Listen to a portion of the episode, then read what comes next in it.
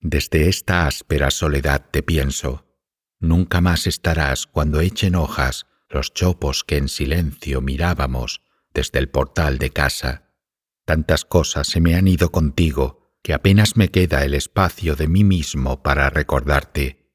Pero la vida poderosa estalla incluso en tan estricto ámbito.